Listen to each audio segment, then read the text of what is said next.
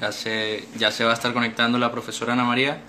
Este, y bueno, quería, quería comenzar este, hablando un poco sobre cómo han ido estas experiencias. Este, ya la primera entrevista la tuvimos con la, la profesora Melín,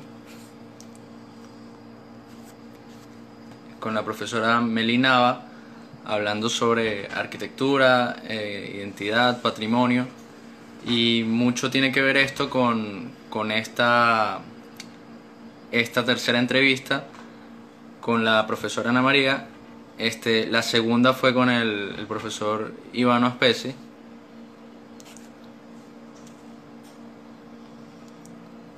Eh, en el que hablamos un poco sobre pues cómo es la, la docencia, las unidades, eh, el, programa. Vamos a esperar que, que se conecte la profesora.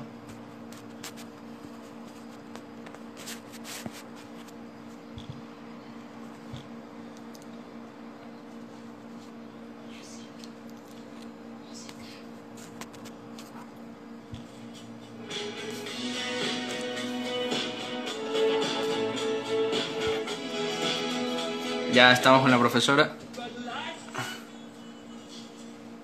Ya, ya está, ya va a estar aquí con nosotros la, la profesora Ana María. Este, y bueno, quería, quería aprovechar este, para hablarles un poco eh, también este, eh, estas entrevistas que se están haciendo. Hay, hay muchos medios que también están haciendo sus entrevistas. Este, uno de ellos, y quería aprovechar para mandar un saludo eh, para la gente de Arquicast, un abrazo también este, les retribuyo ese abrazo que, que, me mandaron en su podcast. Eh, son un podcast que son brasileros ellos y si alguien sabe portugués o, o, medio lo entiende lo puede ir a escuchar, lo recomiendo mucho. Eh, Arquicast se llama. Este, y bueno, esta tercera entrevista con la profesora Ana María Marín es muy especial porque eh, es la entrevista como más especial que tengo por ahora, porque eh, fue mi primera profesora en lo que va de, de mi carrera como, como arquitecto. Eh, yo entré en la, en la Universidad Central en el 2014 y, y bueno, esta, esta profesora fue mi primera tutora eh, en unas experiencias que en primero y segundo semestre que pues fue muy gratificante para mí en la que estuve junto con el, el, arquitecto profesor eh, Lex Gasco y la, la, arquitecta profesora también, Joana Arias, y un grupo que pues es muy chévere, que hasta hoy pues eh, los conozco a todos y bueno, tengo contacto con, con muchos de ellos, que muchos ya están afuera, otros siguen aquí, este, siguen aquí estudiando la carrera este, y bueno, ya vamos a proceder a invitar a la, a la profesora.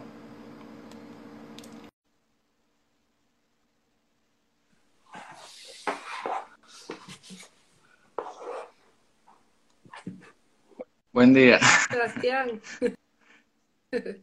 Un placer estar contigo. ¿Cómo está, profe? Muy bien. Eh, confinada, pero ya empezando a salir un poco, cada día podemos salir una hora, eso ya representa estos casi dos meses que tenemos encerrados. Creo que hay, hay problema en el audio, en el audio del video, no sé si... A ver, ¿no me escuchas bien? Eh... ¿Ahora me escuchas? Sí, sí se le escucha, pero un poco cortado.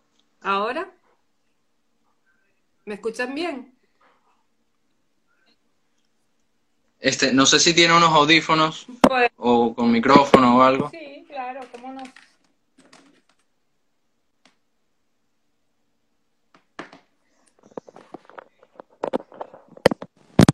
Ahora, ahora escuchas bien. Bueno, no, vamos a, a, ir viendo si va mejorando. Este, un placer tenerla aquí este, de que haya aceptado esta entrevista. Este, y bueno, como estaba diciendo, usted, usted es mi, fue mi primera profesora en la carrera de arquitectura.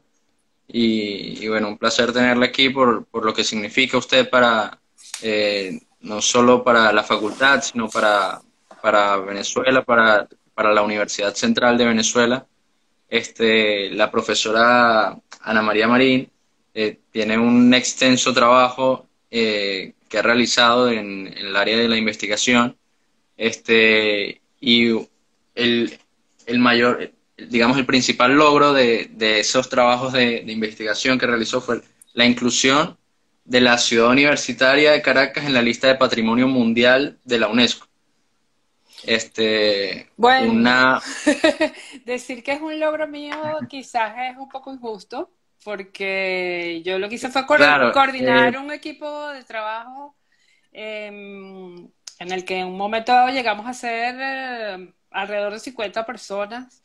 El trabajo en equipo es la mejor manera de llevar a cabo cualquier proyecto, no solamente un proyecto de investigación tan extenso como fue el de la ciudad universitaria, sino en cualquier tipo de proyecto, un proyecto de arquitectura, un proyecto de interiorismo, de diseño gráfico, cualquier proyecto que te propongas, inclusive en temas relacionados con, con el trabajo hacia la sociedad o lo que sea, la idea de trabajar en equipo siempre tiene que ser un, un tema presente para nosotros los que nos ocupamos del, del proyecto, porque es fundamental entender que no es un trabajo de, en solitario y que no es un one-man show y que los egos solamente traen dificultades a la hora de concebir las cosas bien el trabajo en equipo siempre será mucho más satisfactorio. Tienes con quién compartir las ideas, tienes con quién tomar decisiones acertadas porque obviamente varias cabezas pensando juntas en un mismo tema siempre llegarán a una mejor solución que una cabeza única, aunque después las decisiones recaigan en esa coordinación o en ese, digamos, líder de, de proyecto. Pero éramos muchísimos y, y eran maravillosos. Digo, digo, digo logro como, como proyecto de, de investigación. Es un equipo completo este, que, hizo este trabajo este, que usted estuvo coordinando, pero en el que participó, eh, por ejemplo, la profesora María Fernanda Jagua, eh, David Guzmán, Gilda Escorza eh, y bueno, arquitectos especialistas en conservación como Ángela Rodríguez, Ariane Vanrel, este, y bueno, usted estuvo coordinando todo esto. Hay demás eh, que participaron, fotógrafos, un montón de, eh, de miembros que ayudaron a que, a que esto se hiciera posible. Y bueno, es un orgullo eh, decir que uno estudia en, en, una universidad que es patrimonio histórico de la humanidad, gracias a, a, este, a esto que fue aprobado en el año 2000 por, por la Asamblea General de la, de la UNESCO. Sí, exactamente el, este... el 2 de diciembre del año 2000.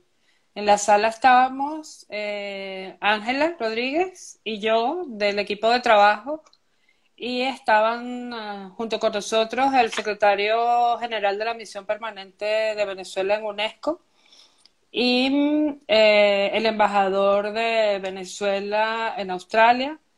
Solamente habíamos cuatro representantes de Venezuela en ese momento en Australia, pero en Venezuela con 16 horas de diferencia estaba todo el mundo atento de cuál iba a ser ese veredicto, aunque todos quizás en el corazón sabíamos que habíamos cumplido con todos los requisitos y que eh, pues iba a ser un veredicto favorable porque habíamos pasado durante los 18 meses que duró la evaluación, habíamos pasado por, bueno, por todos los filtros que fueron necesarios, desde armar el expediente, que tomó dos años de trabajo, cuando hay otros expedientes que con una magnitud similar están cinco o seis años de trabajo de investigación. Pero a nosotros nos movía la idea de que la inclusión en la lista de patrimonio mundial se diese en el año 2000 para que eh, ese evento tan fundamental para nosotros los usevistas se diese en el año celebratorio del centenario de Carlos Raúl Villanueva, porque como supongo que sabrás, Villanueva nació en 1900 y entonces en 2000 se celebraba su año centenario con una serie de, actos. Y para nosotros, bueno, era una carrera contra el tiempo porque teníamos que entregar el expediente en junio de 1998 para que el hecho ocurriera justo en el año 2000, en esa celebración que, para nosotros era muy, muy importante que coincidiese con el año centenario de Villanueva. Por eso es que quizás el equipo se fue ampliando y en un momento dado teníamos alrededor de 30 estudiantes dibujando cada uno de los edificios, lugares de la ciudad universitaria, otro grupo de estudiantes de, de la escuela, de la Facultad de Humanidades, de la Escuela de Arte, eh, haciendo todo el levantamiento y el registro de lo que son las obras de arte. Ese equipo lo lideraba Arián Banrel, quien ahora trabaja en el Museo Reina Sofía. El, el equipo de dibujo lo, lideraba, el de levantamiento y registro lo lideraba David Guzmán, quien es de los pocos de nosotros que todavía permanece en Venezuela luchando contra corriente, nadando contra la adversidad, digamos. Como están muchos de ustedes allí en, en Caracas todo el tiempo. Sí, bueno. Eh, pero a ver, estamos aquí luchando, pero algo, algo, algo estamos haciendo, ¿no? Eh, Están haciendo mucho, yo creo que... Todos luchando en conjunto. Sí. Eh, las personas afuera, las personas adentro, por, por un mismo objetivo, ¿no? Que, que, bueno, es que todo esto salga adelante. Este, y bueno, en lo personal, pues, por la, la universidad, ¿no? Que, que brinda muchísimo.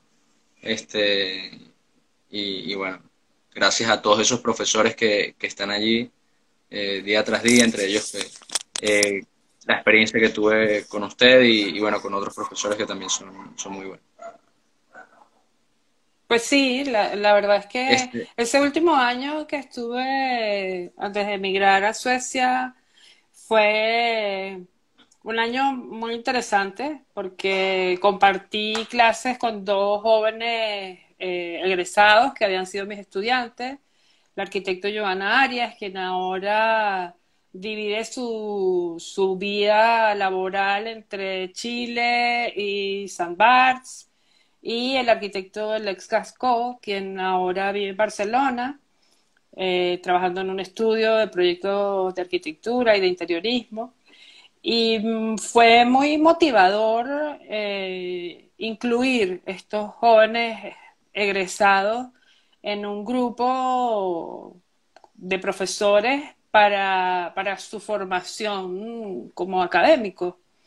Eh, posteriormente, Joana me estuvo acompañando en Suecia, también con una labor muy importante, gracias a su tesón y al de Rodrigo Marín el año que estuvimos, el primer año, que el segundo año, que sí, se, se, pasa el tiempo y uno no se da ni cuenta. El segundo año que estuvimos en Suecia, ellos eh, trabajaron junto conmigo organizando la exposición de trabajo de estudiantes, que por primera vez en ese momento se convertía en algo más que un simple despliegue de láminas y era una puesta en escena de los trabajos de una manera estudiada y elaborada para que el trabajo de los estudiantes se exhibiese en, en, una calidad museística y no únicamente como si fuese la entrega final de tus, de tus proyectos. Y bueno, creo que para Rodrigo y para Joana fue una experiencia también interesante pasar ese año en Suecia. Y así siempre, yo creo que una de las cosas que ha sido un privilegio en mi vida ha sido estar siempre rodeada de gente joven, inteligente, talentosa, que hace cosas maravillosas y que me acompaña en todas mis locuras y en todas las ideas que se me ocurre armar, porque sin esa energía de la juventud y sin ese talento creo que no sería fácil llevar a cabo ninguno de esos proyectos ambiciosos en los que yo me he visto involucrada en la vida. Este, bueno, quería, quería comenzar este, todo este estudio que, se hizo en, Ciudad Universitaria de Caracas, Construcción de la Utopía Moderna, fue recopilado, está a disposición de, todos en, este libro. Eh, pues este libro que es esta publicación. Este, y bueno, quería comenzar preguntándole por, por su experiencia, este, su papel como coordinadora general de, de este equipo de investigación y, y desarrollando el tema 4, que, que, fue el tema que desarrolló usted, que fue gestión.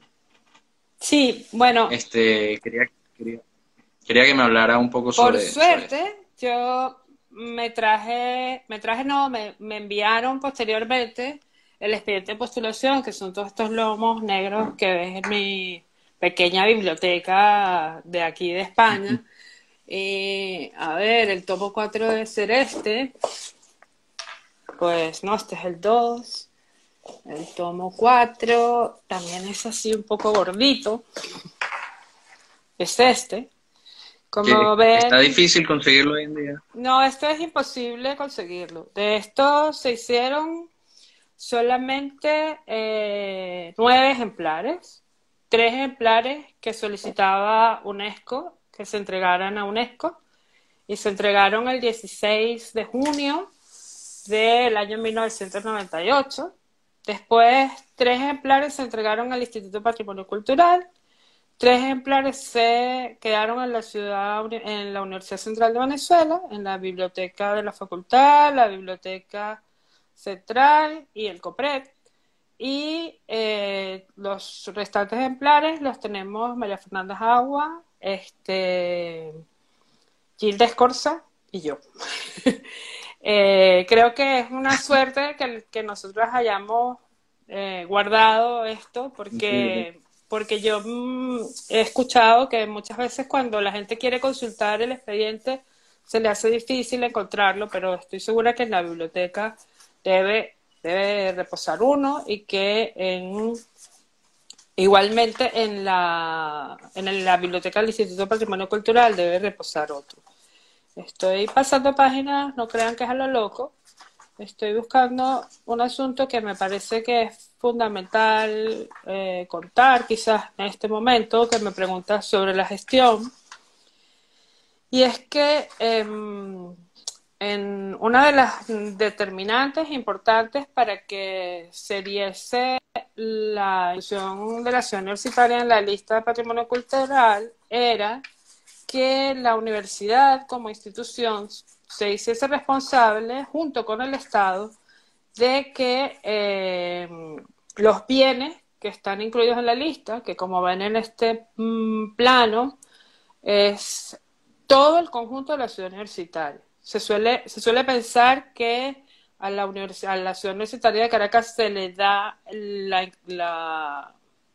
este como sistema de protección de, patrimonio mundial y se habla de la síntesis de las artes, sin, sin quizás entender que lo, fundamental del, asunto no es solamente eh, la síntesis de las artes, sino que eh, el conjunto diseñado por Carlos Raúl Villanueva es el que em, recibe este, este o este sistema de protección que la UNESCO que sean de valor universal excepcional de la ciudad universitaria. Está muy claro cuando, cuando ellos responden que lo hacen con base en el criterio 1, que es porque es una humano, un periodo eh, particular y es una obra excepcional para representar ese periodo histórico. Que en este caso estamos hablando de las obras que del periodo moderno se desarrollan en América Latina. asuntos era que, bueno, ¿cómo vamos, eh, digamos, hacer que el Estado y la universidad en conjunto se comprometan a eh, mantener la, ciudad universitaria y protegerla de los daños que pudieran hacerse eh, sobre, sobre lo que son sus valores excepcionales. Entonces, en ese momento se hace un plan de manejo que eh, en el fondo está un poco explicado en este organigrama de lo que nosotros proponíamos a UNESCO. Con base en ese, digamos, en ese organigrama inicial, es que se hace, eh, se crea el Consejo de Consejo de Preservación y Desarrollo, venía dado porque pensábamos, y bueno, yo creo que todavía tanto Gilda como yo, como Ángela, estamos de acuerdo en la misma María Antonia Rodríguez, que fue mi mano derecha en todo este trabajo. Todas pensábamos que, bueno, que un patrimonio como la universidad, o sea, una, de, tanto sus profesores como sus estudiantes como los empleados, em, no puede eh, solamente preservarse, tiene que preservarse, pero tiene que permitir eh, que la vida siga sucediendo eh, en el momento histórico en el que se están dando los hechos. Es decir, que si tú vives en el siglo XXI, no puedes pretender que, que en la ciudad universitaria pues no hubiese eh, no tuviéramos conexiones eh, a Internet, que no pudieras usar eh, redes de conocimiento, que no pudiese tener toda la tecnología contemporánea. Lo que pasa es que probablemente hacerlo de la manera que hay que hacerlo en un conjunto que tiene ese valor excepcional es muy diferente a cómo lo harías en cualquier otro sitio. Lo mismo pasa con quizás con la seguridad, por ejemplo.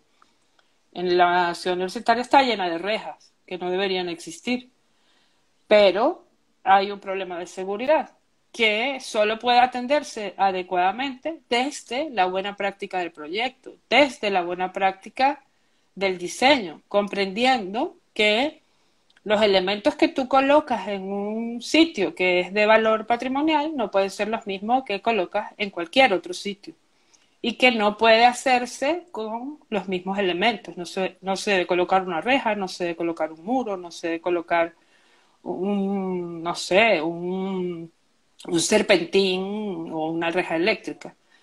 Eh, probablemente los costos que implica colocar los elementos adecuados son mayores, pero alguien tiene que asumir esos costos. Y el Estado venezolano se compromete ante UNESCO a cumplir con el, cuidado, la preservación y en este caso, eh, muy particular, preservación y cuidado, incluyendo desarrollo. Por eso es que nosotros cuando concebimos esa institución, que la concebíamos uniendo lo que era mantenimiento con lo que era planificación en aquel momento en la universidad, em, tenía, que, tenía que considerar ese valor patrimonial antes de cualquier otra decisión. Y mm, en el fondo eh, hay mucho por hacer todavía. Hay cantidad de cosas que eh, hay que hacerlas, hay que hacerlas bien y hay que hacerlas con responsabilidad. Este, ahora quería preguntarle, ¿cómo cree que ha influido pues esto en el posterior cuidado hacia la universidad, ya que estamos hablando de ese tema? Este, porque hoy en día existe un debate sobre si esto fue para bien, fue para mal. Hay algunas personas que incluso creen que, que, ha perjudicado a, la universidad.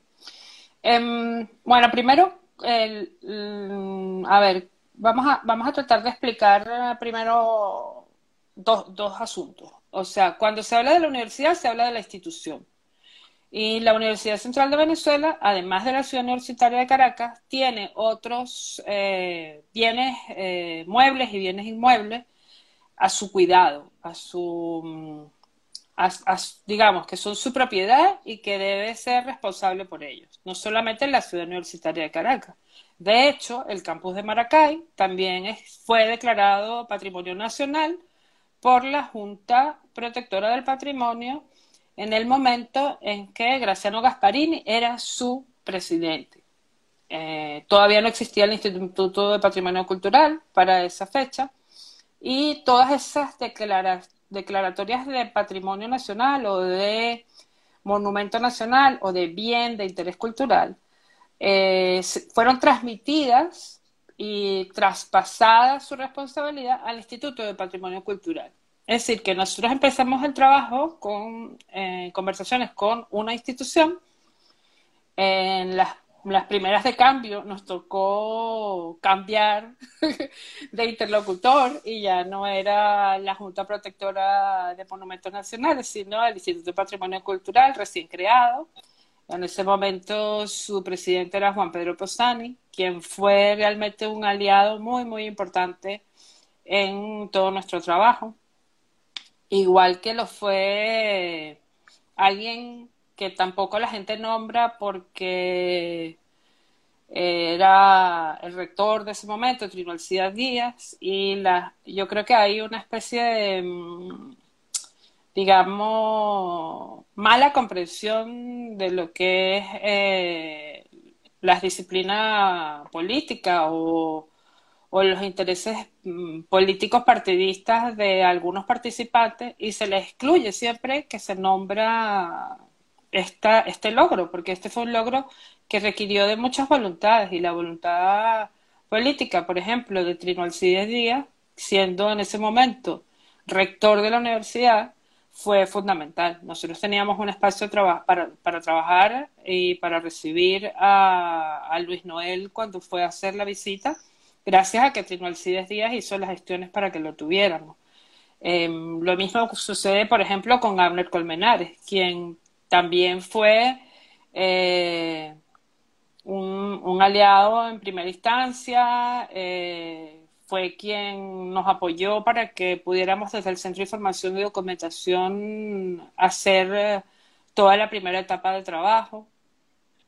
Aunque este proyecto terminó haciéndose en mi oficina particular y si hay alguien a quien debo agradecerle es a José Luis Sánchez por su paciencia, porque ese, ¿cómo llamaríamos? Esa sociedad de 24 horas siendo esposos y socios proyectistas, suele ser compleja y, sin embargo yo creo que ambos siempre hemos contado el uno con el otro apoyándonos en los proyectos que hacemos juntos y en los proyectos que hacemos independientemente. Y en este caso, bueno, él prácticamente se dio toda la oficina para que nosotros pudiéramos trabajar día y noche porque como tú bien como estudiante de, la UCB de saberlo, en la universidad no se puede trabajar de noche porque corre bastante riesgo. Entonces, bueno, nosotros terminamos trabajando en mi oficina personal porque nosotros teníamos turnos de, de 8 horas y trabajábamos las 24 horas y las computadoras no se apagaban nunca.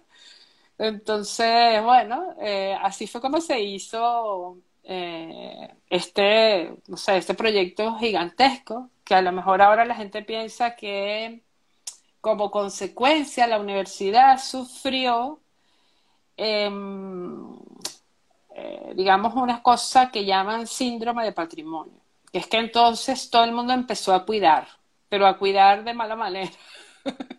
a cuidar sin el conocimiento o sin la reglamentación necesaria para cuidar adecuadamente. Por ejemplo, no sé, como al año, el primer año fue muy bueno, en el primer año se arreglaron los jardines, eh, tuvimos inversión privada de bancos, eh, hubo como una, una enorme alegría y celebración y todo el mundo quería aportar. Y en ese momento, pues bueno, se aprovechó.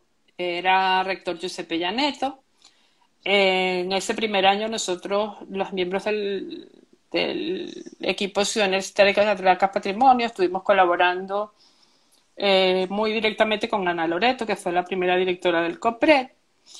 Y eh, pues la asesoría nuestra creo que en ese momento fue importante para que em, se hicieran algunos, algunos proyectos y se contrataran algunos proyectos que em, hicieron muchos cambios que ahora no, ahora no se recuerda que eso era así. Por ejemplo, la ciudad universitaria estaba llena de unas casetas, ay Dios mío, las casetas de teléfono. Eso eran unos cuartos horrendos, hechos en, en bloque de arcilla a la vista, totalmente grafiteados, con teléfonos CanTV, los, algunos servían, pero la mayoría de lo que había eran los cables sueltos, arrancados.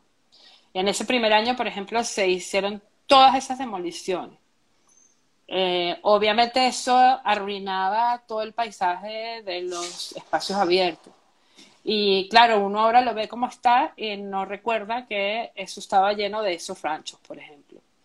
Otra, otra cosa que se logró fue, em, gracias a Marianela Llenatios y a Mario Gabaldón, hacer una recuperación del paisajismo de la ciudad universitaria. Y bueno, todas las especies que no estaban especificadas en el proyecto y que no eran autóctonas eh, fueron sacadas y llevadas a otros, otras sedes de la Universidad Central de Venezuela.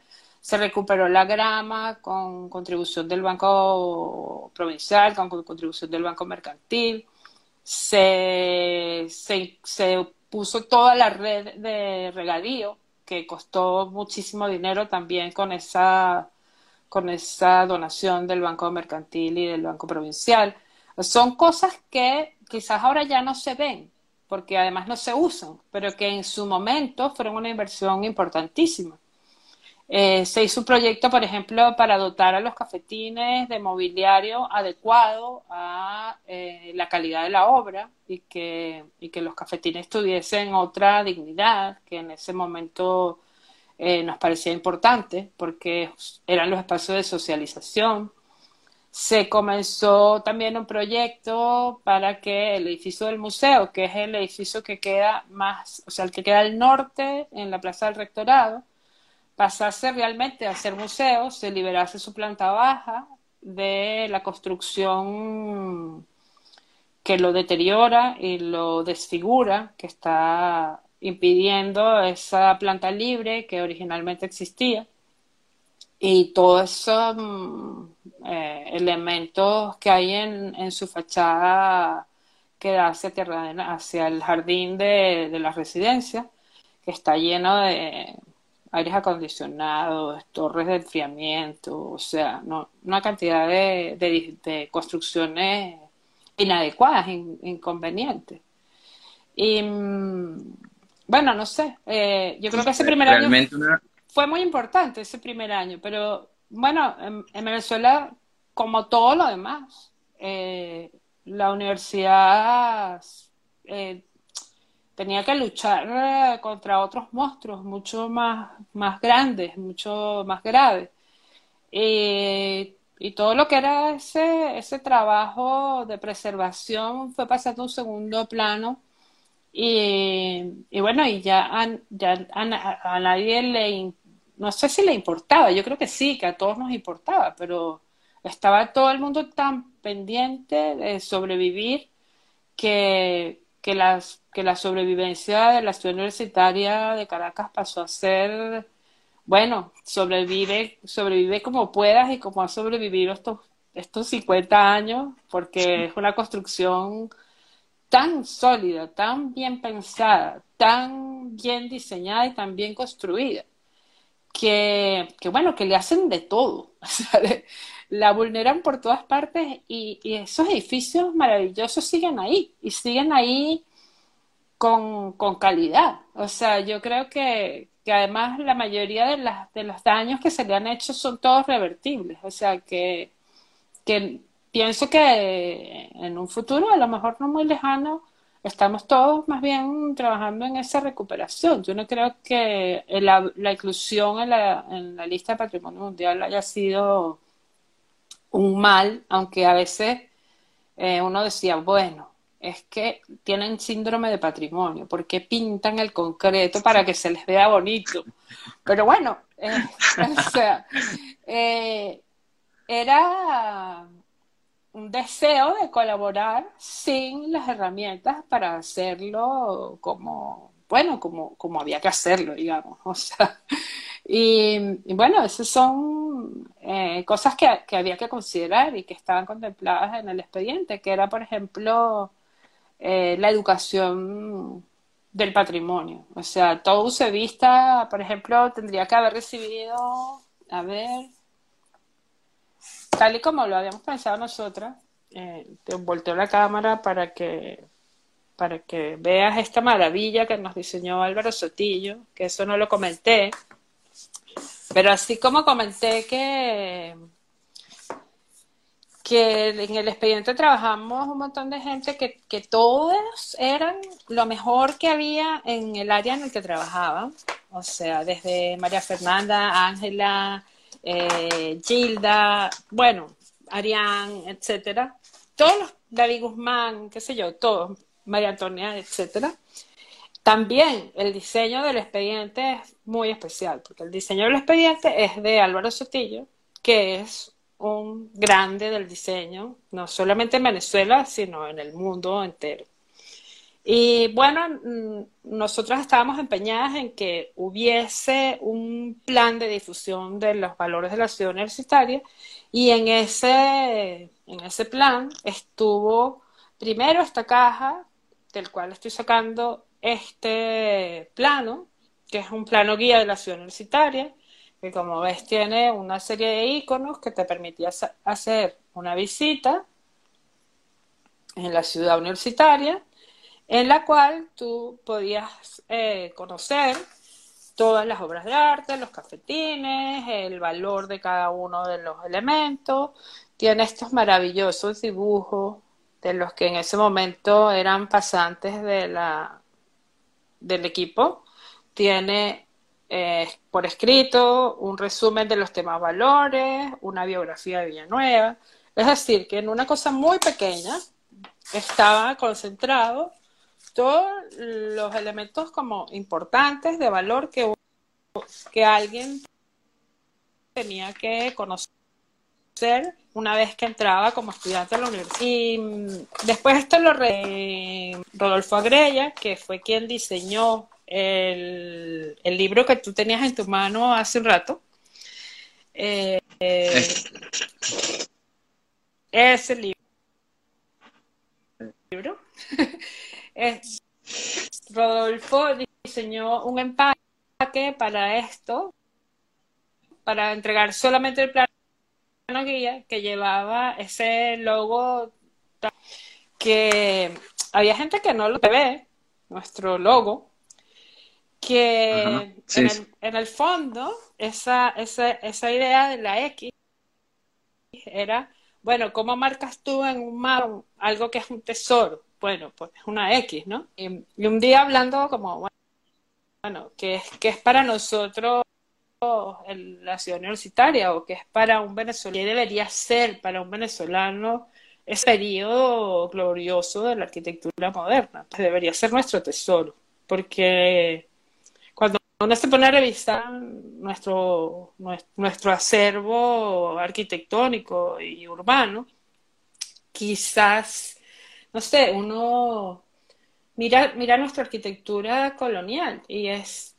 es tan tan básica, tan, tan limpia, bella, pero quizás a nivel eh, mundial no tiene la jerarquía o no tiene la importancia que puede tener la arquitectura de Perú o la arquitectura colonial de México, eh, que, eran, que eran virreinatos eh, y que tuvieron un desarrollo importantísimo. Exactamente lo mismo que que viene a pasar con nuestro pasado precolombino. Es exactamente lo mismo.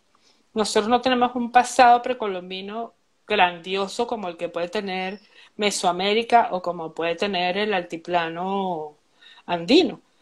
Y, sin embargo, tenemos un acervo arquitectónico de bienes maravillosos del periodo moderno que, que tenemos que cuidar, porque en realidad es lo que nos identifica quizás como nación. es el periodo en el que como nación tuvimos mayor, eh, mayor desarrollo de, y progreso y lo expresamos construyendo. O sea, lo expresamos construyendo y, la gente dirá, bueno, otra vez el cuento de Pérez Jiménez. No, es que no fue Pérez Jiménez, es que esto comienza con Isaías Medina Garita y no es solamente en arquitectura pública, porque si tú piensas en, gente que desarrolló urbanismo, como, como Luis Roche o como el suegro de Villanueva, como pues te das cuenta que, que, que, hay una, una, potencia en ese periodo que no la hubo previamente y que posteriormente, los, después de los 60, también empieza quizás a decaer. O sea, nosotros tenemos una, una solidez en nuestra construcción de país quizás hasta los 70 y desde los años 40. E-, ese pensamiento de la utopía, de la utopía moderna, eh, que a lo mejor estaba en, en esa época, eh, no, no, no, no, se ha tenido que enfrentar como a la realidad de, de, la ciudad, de los problemas que, que existen, que, pues, que no, no, todo se puede controlar ni se puede prever. Pues, eh, ¿Cómo lucha a ver, la arquitectura moderna contra esto. Explícame, explícame un poco mejor tu, tu idea sobre la arquitectura moderna y qué es, o sea, Por ejemplo, Este, bueno, aquí, aquí vengo con, con, esta pregunta que a lo mejor trata un poco sobre esto. Eh, ¿Cómo deberíamos plantearnos los nuevos paradigmas? Eh, ¿Cómo estos pueden integrarse a la ciudad universitaria este, respetándola como patrimonio? Eh, y yo puse un ejemplo en, un correo que le mandé sobre la, Facultad de Arquitectura este, y, lo, y cómo se integra en la, en la ciudad universitaria y en referencia a la antigua sede de la, de la Universidad Central, en la que no había una facultad de arquitectura. A ver, este, cuando, cuando están cambiando, eh, porque siempre eh, la humanidad va, va cambiando, este, y cómo esta arquitectura moderna que está como que tan, tan diseñada para una función específica se puede adaptar a, eso y, de allí sale como ese término utopía, como que pensando que siempre, siempre va a ser así, ¿qué pasa con, esta arquitectura y cómo se puede integrar a, estos nuevos paradigmas? Mm, a ver, em, hay, hay, dos, dos eh, términos, vamos a decir tres términos que muchos de los investigadores, los historiadores, las personas que hemos trabajado con la ciudad universitaria y, mm, utilizan. Uno es el término utopía, otro es el, término eh, ideal, ¿ok? Y recientemente vi un, un video sobre la ciudad universitaria que hace un recuento de su historia impecable. Y dice que la ciudad universitaria es la construcción de lo imposible. En los tres casos, a mí me parece que todos hemos eh, pensado que le hacemos un, un favor a la, digamos, al creador de la ciudad universitaria cuando decimos que él fue capaz de llevar a cabo eh, aquello que era una utopía o un sueño o un imposible. Sin embargo, al poner estas etiquetas, bueno, también Silvia, Silvia La habla, habla de lo sublime. Y ese es un término bastante interesante al cual que podemos revisar ahora más adelante. Pero cuando, cuando decimos utopía, cuando decimos sueño, cuando decimos ideal, en el fondo, a lo que nos estamos quizás refiriendo es al logro que significa que un solo, un solo creador pueda tener en su cabeza, en sus manos y en su decisión. La, la formalización en proyecto de un, un conjunto de esa magnitud en el que primero los tiempos eran eh, realmente eh, inusuales. O sea, a Villanueva le planteaban que tenía que hacer tal y tal y tal edificio entre tal fecha y tal fecha. Y de pronto, porque, no sé, porque llegaron los bolivarianos y se van a hacer en Venezuela, entonces ya no tenemos que terminar el hospital, que era nuestra prioridad, sino que tenemos que hacer los dos estadios en 16 meses. Y cuando tú ves esa obra, no puedes creer, no puedes creer que realmente la ejecución de aquello se hizo, proyecto y construcción en 16 meses.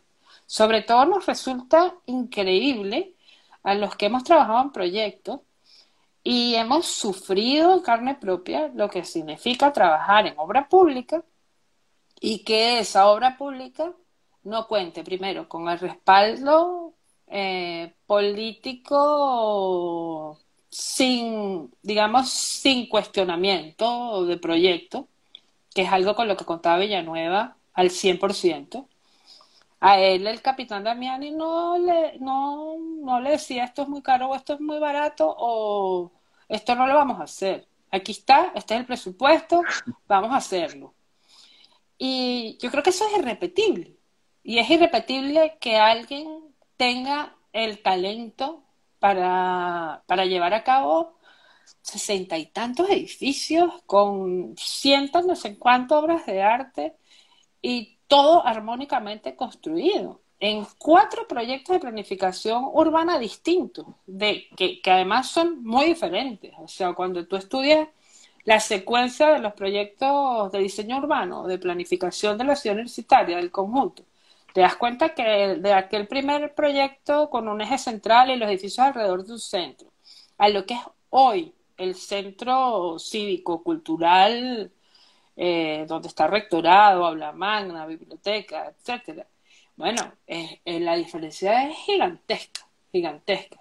Y, y aquello evoluciona junto con Villanueva, es como una especie de laboratorio donde probar eh, infinidad de ideas. O sea, además hay edificios muy, muy diferentes, de edificios con un tipo de composición quizás más eh, similares a lo que es su formación Bozar o a lo que el mismo Balocena estaba haciendo en los edificios eh, militares, por ejemplo, del conjunto cívico militar, eh, que en ese momento además se conecta de forma muy importante a través del conjunto de los símbolos con la ciudad universitaria, a pesar de que eso parecía ser las afueras de la ciudad.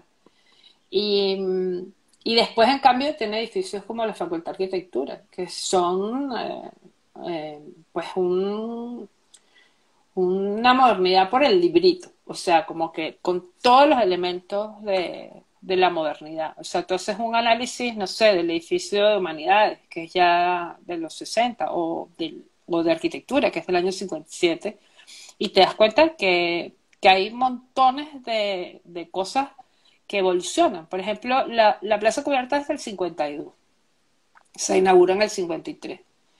Y tú entras a la Facultad de Humanidades y yo no sé si a ustedes le produce la misma sensación, pero ese es un espacio que te recuerda a la manera como se transita en, la plaza cubierta. O sea, ese, ese ir eh, sobre, debajo de un techo plano e ir encontrando vacíos con obras de arte y con, y con jardines. Y y además entonces encontrarte con el sistema de, acceso a, a los entradas a los, a los salones.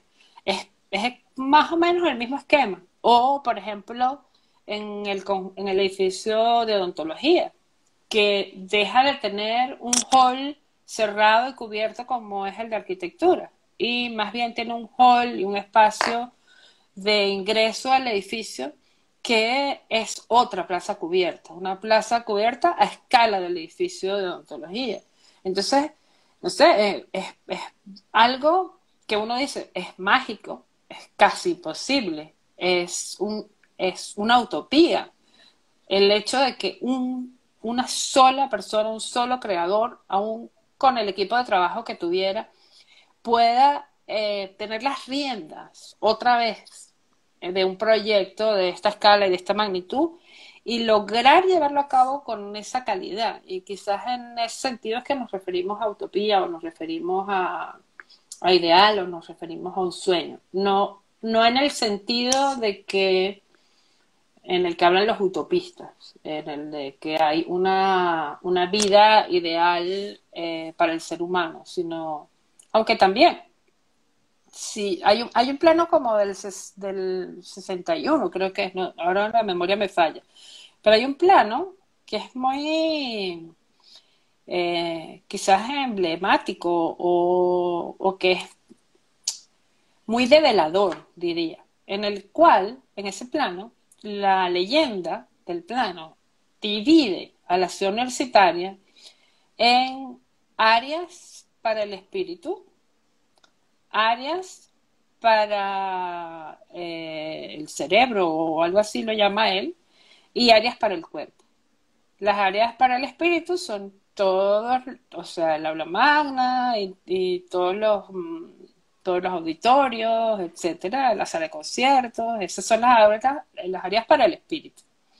Las áreas para el conocimiento o para el cerebro, pues obviamente son todos los edificios que eh, donde se imparte la docencia y los laboratorios y, eso. Y después están las áreas para el cuerpo, que él incluye las residencias, no solamente el área deportiva, incluye allí, en, la zona para el cuerpo, las residencias, que a mí me pareció que era una, una manera muy develadora de cómo él imaginaba la ciudad universitaria como un organismo, en el que estos tres componentes se relacionaban unos con otros. Y en ese plano, además, están marcadas como elementos unificadores todo el sistema de circulación cubierta. Es decir, que es como una especie, como, como el, el, alimento de aquello, como el sistema circulatorio de un, de un organismo vivo. Todo ese sistema de cabeza, cuerpo y espíritu está conectado y está irrigado por estos vasos comunicantes que son el sistema de circulación de la, ciudad universitaria. Y a mí me pareció súper poético la forma como, Villanueva lo, escribe en ese, en ese plano y me pareció muy revelador de la, de la manera como él lo imaginaba. Lo imaginaba. Y bueno, eh, obviamente es una utopía construida en ese sentido no en el sentido en el que en el que se habla normalmente de utopías, que, que es en, cuando existe la visión de algo que eh, funciona en términos eh, ideales, digamos.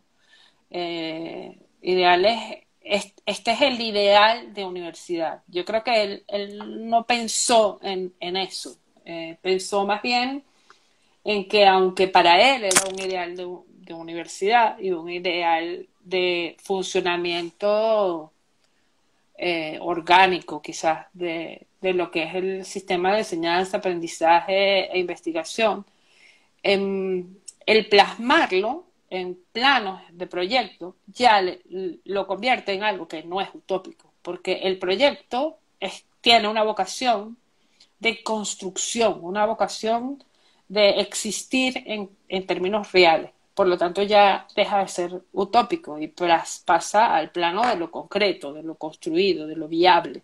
Porque existen, digamos, en el proyecto las instrucciones para que ese, ese hecho se convierta, ese hecho pensado se convierta en hecho construido.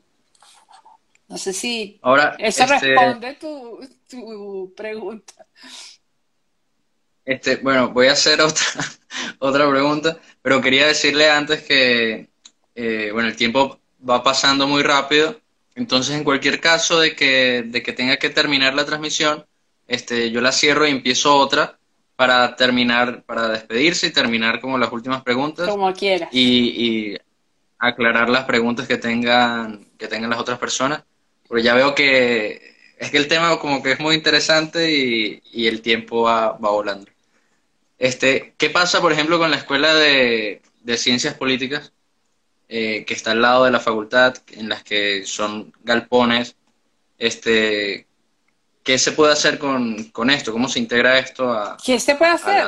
Demolerlo. Mira, Miguel Arroyo, Miguel Arroyo decía una cosa fundamental que, que, que a mí en aquel momento me sonó como, conchale, Miguel, de verdad, ¿por qué me dice esto con todo lo que hemos trabajado?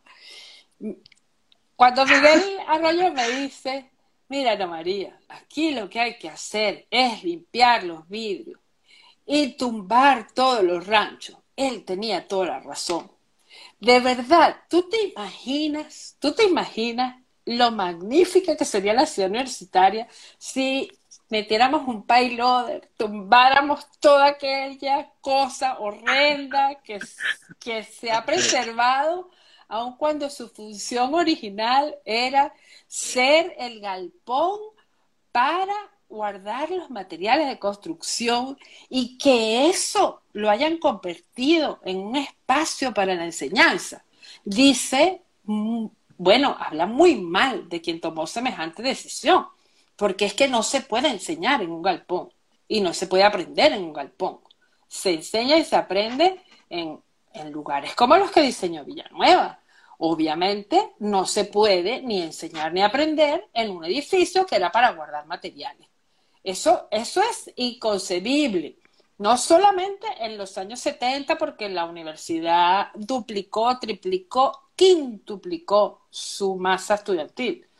Es inconcebible en cualquier circunstancia. O sea, e, es, eso es impensable, porque es que, bueno, tú compara lo que es estudiar en la Gran Colombia o en el Liceo Fermín Toro o en el Liceo Gustavo Herrera con lo que es estudiar en una escuelita de, techo de zinc con cuatro palos que se dicen columnas, que aguantan un techo que, se, que entra el agua, que, los niños no pueden, no pueden, no pueden oír la clase porque con la lluvia hace mucho, hay mucho ruido, etcétera. O sea, eso no es un lugar. La educación es, es, la, es la actividad más digna que, nosotros hacemos durante, pues durante el transcurso de nuestra vida, porque aprendemos siempre, aprendemos todos los, todos los momentos de nuestras vidas aprendemos.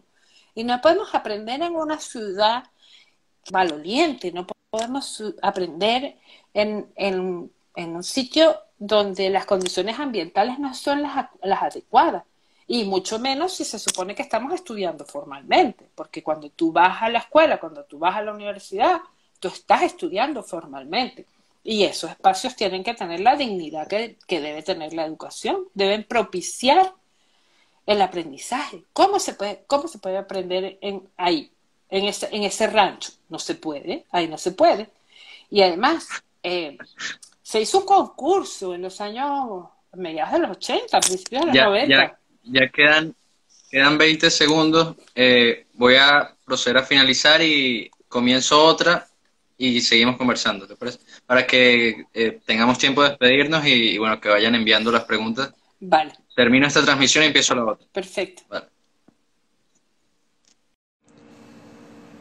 Estamos otra vez aquí, ya vamos a, a enviarle la invitación a la profesora Ana María para que se conecte y podamos seguir conversando.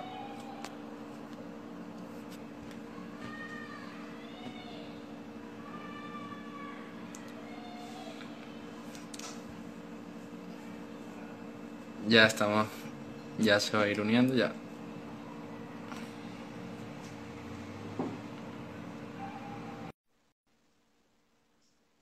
Ya, ya está con nosotros.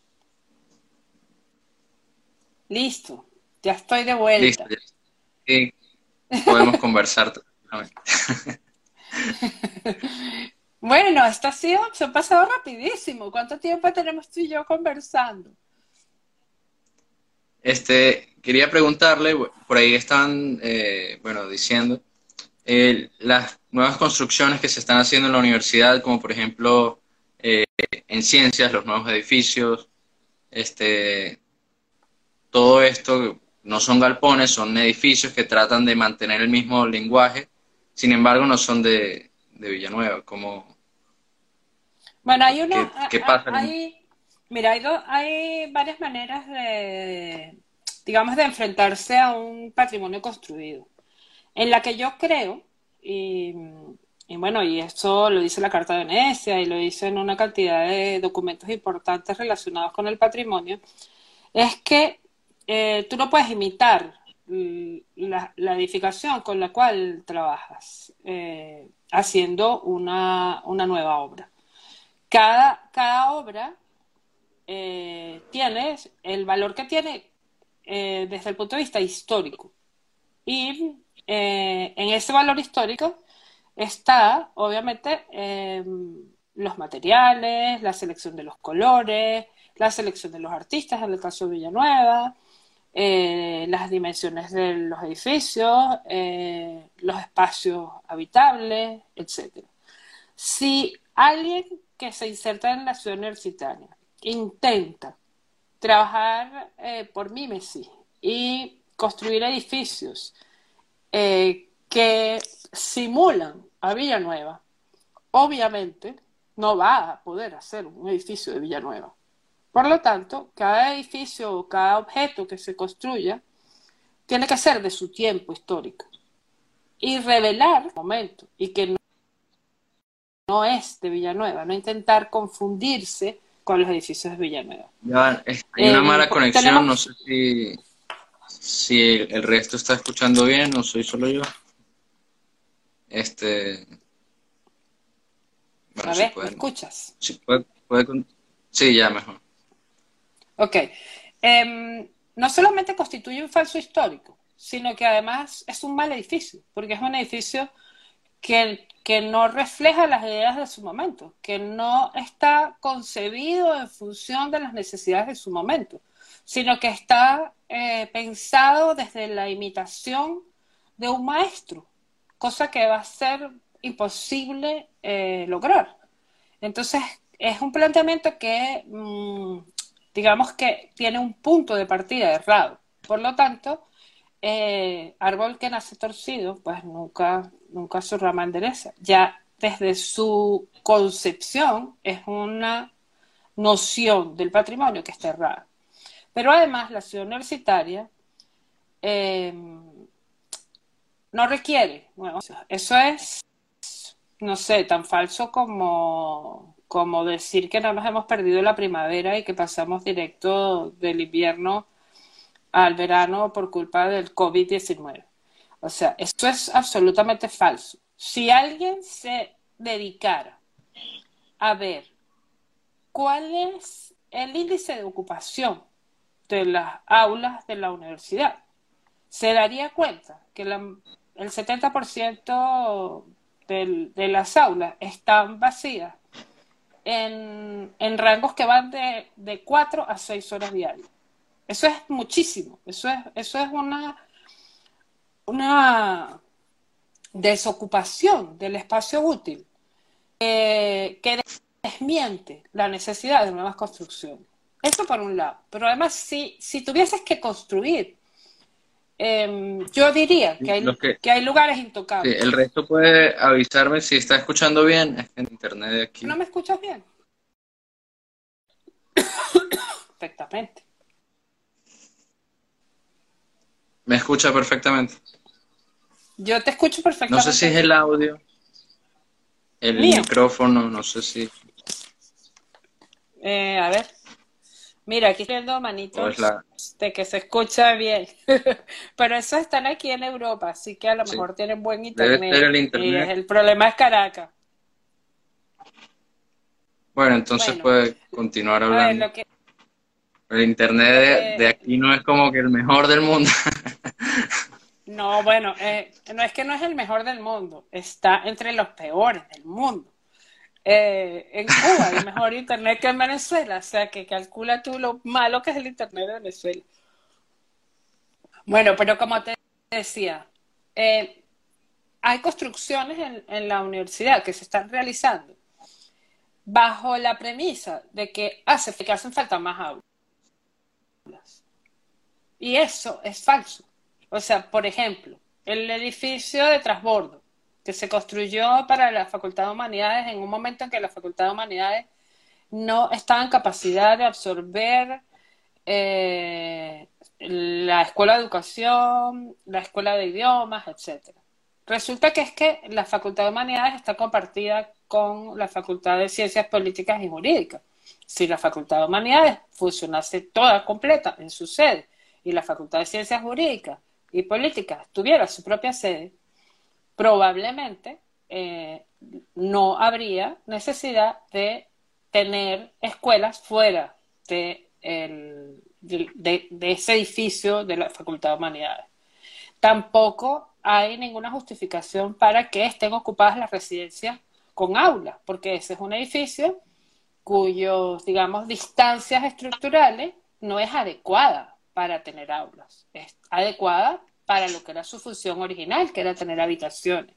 En todo caso, a lo mejor, eh, para una función administrativa, podría ser adecuada, como ampliación quizás de las sedes administrativas que en el rectorado ya, ya se, por el crecimiento de la propia burocracia universitaria, ya, ya terminan siendo insuficientes. Pero, o sea, una aula con ejes estructurales o sea, un aula con ejes estructurales de, de 3 metros 50, de 4 metros, es obviamente un espacio que no es adecuado para la docencia, porque es el tamaño de una habitación.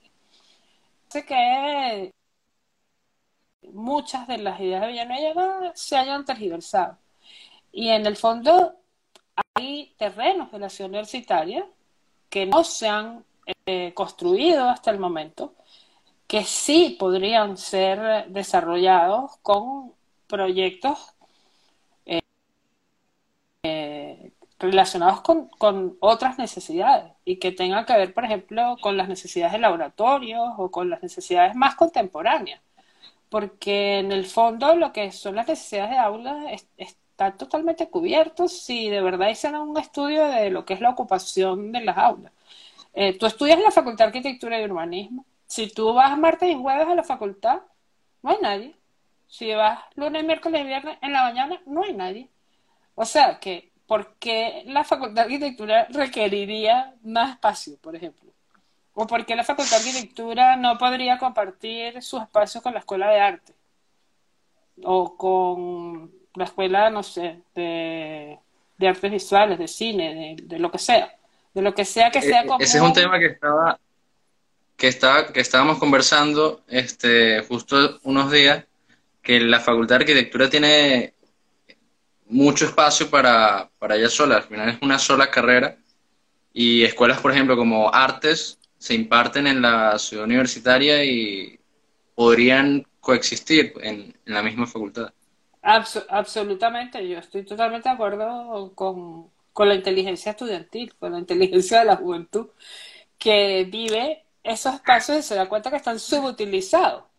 Es que eh, no tiene ningún sentido, por ejemplo, que lo que estaba pensado para talleres sean oficinas, por ejemplo, en, en el edificio de la facultad. O sea, ¿cómo es que en el edificio de la facultad lo que era talleres ahora son oficinas de un instituto? Eso no tiene ningún sentido. Lo que era, por ejemplo, el taller eh, que dirigía Miguel Arroyo, junto, y ahí trabajaba Diego también, que era el taller de exploración de materiales, eh, donde se hacía cerámica, por eso eso tiene las instalaciones que tiene, eh, esté ocupado por una unidad docente, cuando ese debería ser un espacio común, en donde se pueda desarrollar esas actividades que tienen que ver con, con el, con el hacer y con el aprendizaje. Eh, ¿Cómo es posible que la facultad tenga un, laboratorio de tecnología que funciona en el sótano? Pero, o sea, pero a quién se le ocurre semejante cosa? ¿Ah?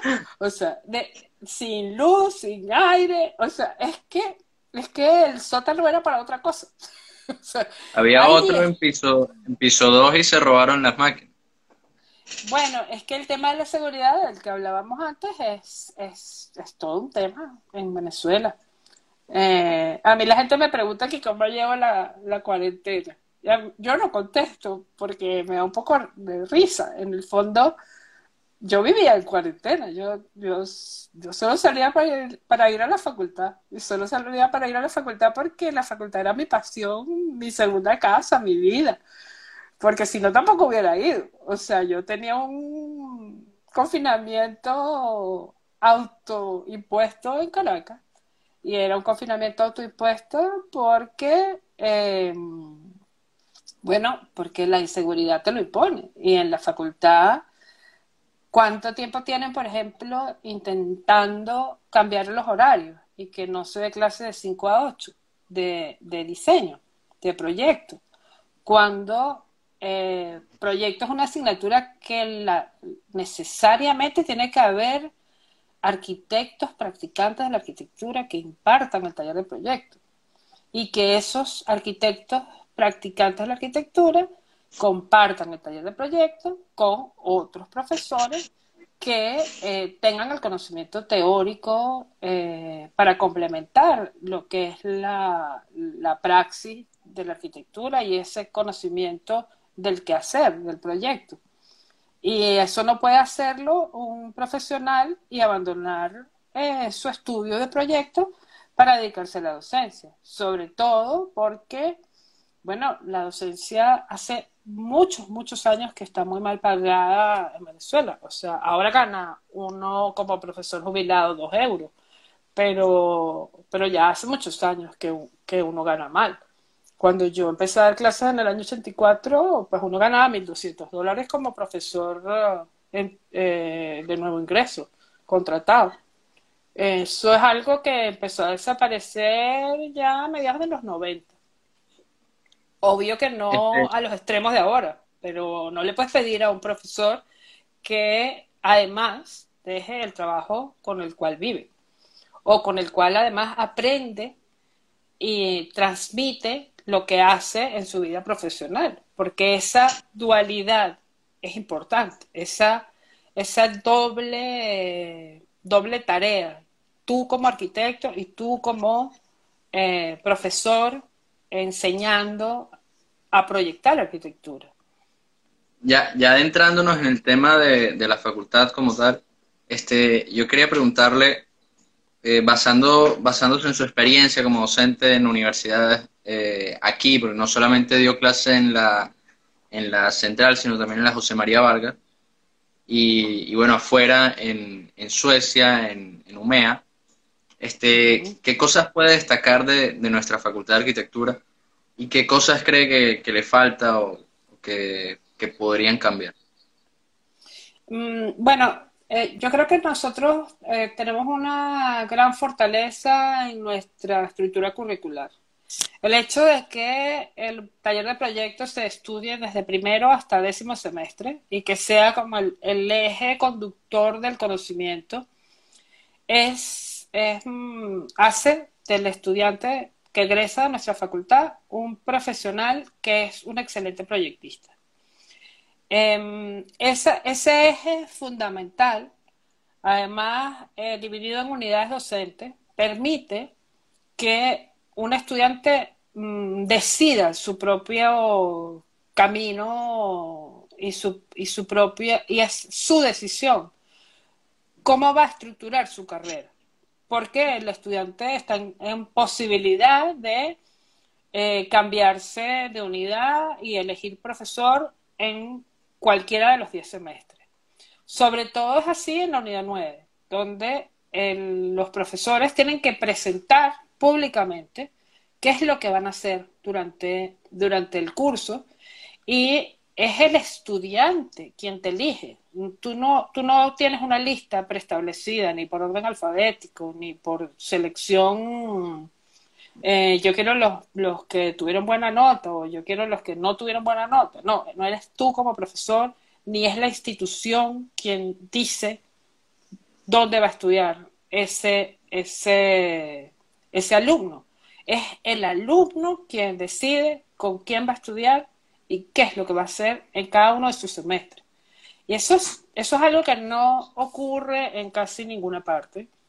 Al menos no ocurre en Pero el, ninguna el las- alumno, el- el alumno tiene unas prioridades y las manda como que sus opciones, pero al final no es el que tiene la última palabra. Bueno, la última palabra la tiene la capacidad del profesor de eh, tener un máximo de estudiantes para poderlos atender. O sea, en el fondo, en la, en la unidad 9 al menos, eh, uno no rechaza a, a ningún estudiante. La verdad es que cuando tú completas la cantidad de estudiantes que puedes tener, o, o por lo menos era así hasta el año 2015 que yo viví en Venezuela, 2000 2015, sí, 2015, ya ni sé. Este, bueno, es el estudiante quien, quien pone una primera, una segunda y una tercera opción. Y eso en el área de proyectos, que es como el eje fundamental de tu formación. Eso hace que, que, el- que, la formación como proyectista sea muy fuerte. Que el- la formación eh, para, para ser capaz de tomar decisiones proyectuales eh, por ti mismo, solo con cinco años de carrera, es, es realmente mm, mucho más alta que la que yo he visto en otras escuelas de Latinoamérica y de Europa. En Europa, sí, en Europa lo que, lo que yo creo que ha pasado es que una vez que se implementa el plan de Boloña y eh, se divide la, la carrera en, en tres años que te da un título técnico, más dos que te da el título de máster, que es en el fondo lo que te da el título de arquitecto, ha hecho que eh, el nivel de exigencia durante esos tres años, no en todas las escuelas, obviamente, escuelas que siguen teniendo unos estándares muy altos, pero en muchas escuelas no tenga el mismo rigor. Y mm, sobre todo en lo que en, en las universidades inglesas o, o en, mismo en Suecia se llama el taller de síntesis, que es lo que viene a ser el taller de proyecto. Y eh, aquí en, en España también en el, en el taller de proyecto. Porque en Venezuela quizás en nuestra facultad una de las, digamos, de las debilidades que, que, que yo encontraría es que nosotros formamos un arquitecto que es muy, yo no sé si se lo llamaría debilidad, porque también en el, desde otra perspectiva eso puede ser una fortaleza. Es un, es un arquitecto que es muy, que es absolutamente como, como que le puede entrar a cualquier escala. O sea, es, un arquitecto que está formado eh, de una forma, eh, de, una manera en, la que es generalista. Sí, eh, quizás es la palabra que lo, que lo expresa mejor. O sea, tú eres capaz de diseñar, como decía Auriel Bojigas, de, desde el pocillo de café hasta la ciudad. Y para nosotros no existe la idea como de especialización, sino que la idea de especialización llega más tarde, cuando tú ya formado como arquitecto decides en qué área te quieres especializar y decides, eh, bueno, eh, si quieres trabajar en proyectos de gran escala o en proyectos de pequeña escala. Por ejemplo, en el caso de José Luis y mío, Chuchi y yo siempre hemos tenido roles, roles complementarios en, en, nuestro, en nuestro estudio de proyecto. A mí me interesa la escala del diseño urbano y la escala del edificio público. Y a José Luis, o sea, no es que no le interese esa escala, sino que por, bueno, por cuestiones de la vida fue desarrollando mucho más su talento y sus habilidades y sus conocimientos en la pequeña escala. Y bueno, Chuchi es capaz de dibujar todos los tornillos de un objeto para que ese objeto tenga exactamente la forma final que, eh, no sé, que él, que, él, que él decide que ese objeto tenga. Mientras que a mí, si tú me dices que yo tengo que dibujar detalle uno a uno, yo creo que caigo desmayada, muerta y colapso. no, no, me interesa, ¿eh? o sea, no es, no es, no es algo que, que, disfrute. Mientras que a mí, por ejemplo, no sé, y, probablemente se nota en, en, la manera como conducía las tesis en los, digamos, en los últimos años, que, que era esa idea de entender el edificio como parte de un, de un todo urbano y social. Eh, quizás la tesis, por ejemplo, de Carla Montauti es un, no sé, es un, es un edificio que, que, que ella diseña para un lugar específico de la ciudad, que es en Carapita, pero que en el fondo es también un posible prototipo para solucionar un tema urbano que se da en, casi todas mm, en casi todos los sitios donde hay intercambio del sistema de transporte eh, metropolitano a sistema de transporte de la barriada popular, que es que siempre hay un, mercado informal que se crea porque la gente se baja del transporte público, o sea, se baja de la, de la buseta, se baja de la camionetica o del metro, compra lo del día y se monta en el jeep.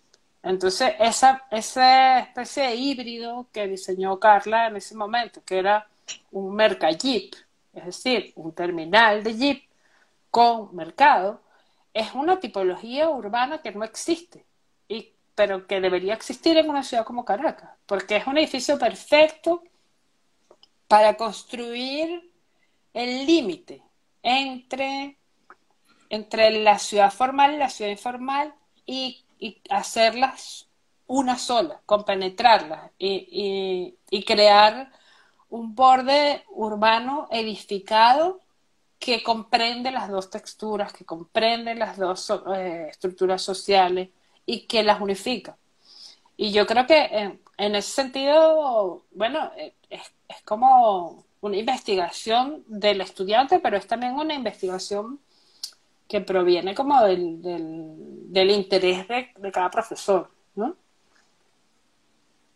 Este, ¿qué, qué proyectos que, que haya desarrollado en la en, su experiencia en sus experiencias docentes eh, le ha llamado más la atención Oye, a lo mejor en los últimos en las tesis que en, en los últimos años creo que bueno, no sé si tuve el privilegio de ser elegida por los estudiantes por los que fui elegida, pero la verdad es que yo tuve experiencias estupendas. Cuando, cuando tú fuiste mi estudiante, por ejemplo, yo tuve de estudiante de tesis a Aaron Salazar, que, bueno, que hizo un proyecto increíble en, en que además lo conoce como la palma de su mano porque él es de Charallave. Y, y bueno, y él se planteaba hacer una ciudad, hacer, hacer de Charallave una población más verde, eh, más, más vivible, y él la llamaba, él le llamaba a los espacios que estaba incluyendo, los llamaba ágoras urbanas. Y eran una combinación un poco, quizás también estudiamos la ciudad universitaria en ese momento porque era una combinación un poco como en aquel plano que hablaba de Villanueva, el plano como organicista. Era una combinación de saberes. Él colocaba siempre una edificación deportiva en un edificio eh, abandonado, generalmente un galpón industrial, eh, una escuela de nueva planta, de un sistema que él diseñó y algún edificio cultural. Y esos tres elementos construían un espacio público urbano que se conectaba a la red ya existente. Esa es la tesis de, de Aarón, que, se llamaban ágoras urbanas. También Aarón creo que, creo que se encuentra en, Ecuador. no sé. Eh, Aarón está en Ecuador. Creo que se acaba de conectar Rodolfo Agrella, que no sé, eh, comenté antes que fue el diseñador del libro del libro Construcción de la Utopía Moderna, pero además, por ejemplo, la tesis de Rodolfo, de ese, Rodolfo. fue estudiante mío de tesis y hizo un trabajo también muy interesante desde el punto de vista urbano, porque hizo un proyecto que eh, tomaba el terreno que está frente al Sambil, que es un terreno estrecho y largo, y que conectaba la Avenida Libertador con la Avenida Francisco de Miranda. Entonces tú podías ir desde el, San, desde el Sanvil hasta el metro, pasando por dentro de este edificio, y el uso era edificio de convenciones, que es una edificación que, no, que en Caracas no existe y que es un uso que realmente hace falta. Eh, no sé, Karina Sarao con Samantha Peters, por ejemplo, que hicieron justamente un trabajo sobre la ciudad universitaria. Joana Arias con eh, Joana Arias con quién era la compañera de Joana, me va a matar, me va a matar porque no logro decir su nombre. Este, bueno, y no, sé, la tesis de, del Lex, usted fue Sí, del ex eh, Gascó y Ariana Escaparone. También fue premio de la mejor tesis. Eh, es, la tesis de, de Lex y, y Arito Escaparone era una, una tesis Carolina Travaglio. Claro, Carolina Travaglio y Joana Arias. Esto lo, lo, editamos y hacemos como que... como que yo me acordaba de todo. Sí, sí. oye, los que, son, los que fueron mis alumnos saben perfectamente que yo no me aprendo los nombres de la gente, así que no, no les debe extrañar semejante cosa. no, a ver, hablando ahora con, con cierta seriedad, fíjate, ese grupo que trabajó sobre la ciudad universitaria fue un experimento muy interesante, porque cada uno de ellos em, detectó un, interés propio conjugado a una necesidad del conjunto. Por ejemplo, Karina y Samantha eh, detectaron la necesidad de musealizar la ciudad universitaria y eh, plantearon una serie de recorridos y hacia la zona del jardín botánico eh, un crecimiento de la, de la ciudad universitaria, pero con elementos que lograran que tú pudieras ir desde el jardín botánico por la colina hasta eh, la zona del rectorado, pero que además tuviese unos, unos dispositivos urbanos en los cuales alguien que va a visitar un patrimonio mundial, un, conjunto urbano que está en la lista de patrimonio mundial, tuviese toda la información sobre lo que está viendo. Planos, guía de audio, etcétera, etcétera. Y permitía que desde la charneca tú pudieras caminar por, el, por la montaña y conectar el barrio de la charneca con toda su red de pequeñas callecitas con la loma del jardín botánico y con la ciudad universitaria. Alguien diría, bueno, pero qué locura, eso, eso es un peligro. No, eso no es ningún peligro. Lo que es un peligro es armar guetos. En ese mismo grupo, Carolina y Joana desarrollan un proyecto en el que su tema es el movimiento. Y en el movimiento, cómo ese movimiento se puede convertir en un sistema de diseño y deciden que van a integrar, como debería ser lo que era la Escuela Técnica Industrial, actualmente la Facultad de Ciencias, a la ciudad universitaria, tumbando los muros e integrándola con un sistema de espacios públicos urbanos y con unos edificios que están eh, bajo la tierra. Por lo tanto, no hay ninguna alteración de lo que es las fachadas del edificio de odontología ni la relación con la calle que tiene eh, lo que era la escuela de enfermera.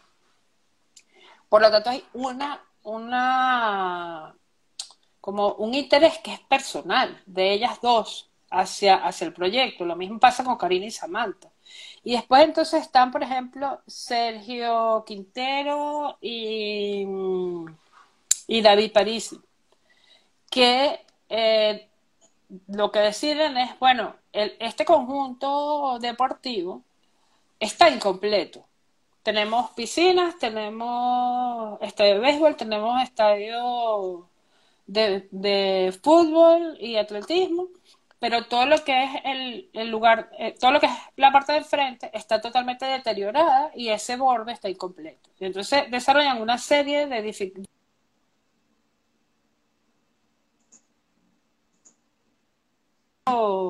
Eh, deportivo, siendo ellos además usuarios de las piscinas, que los...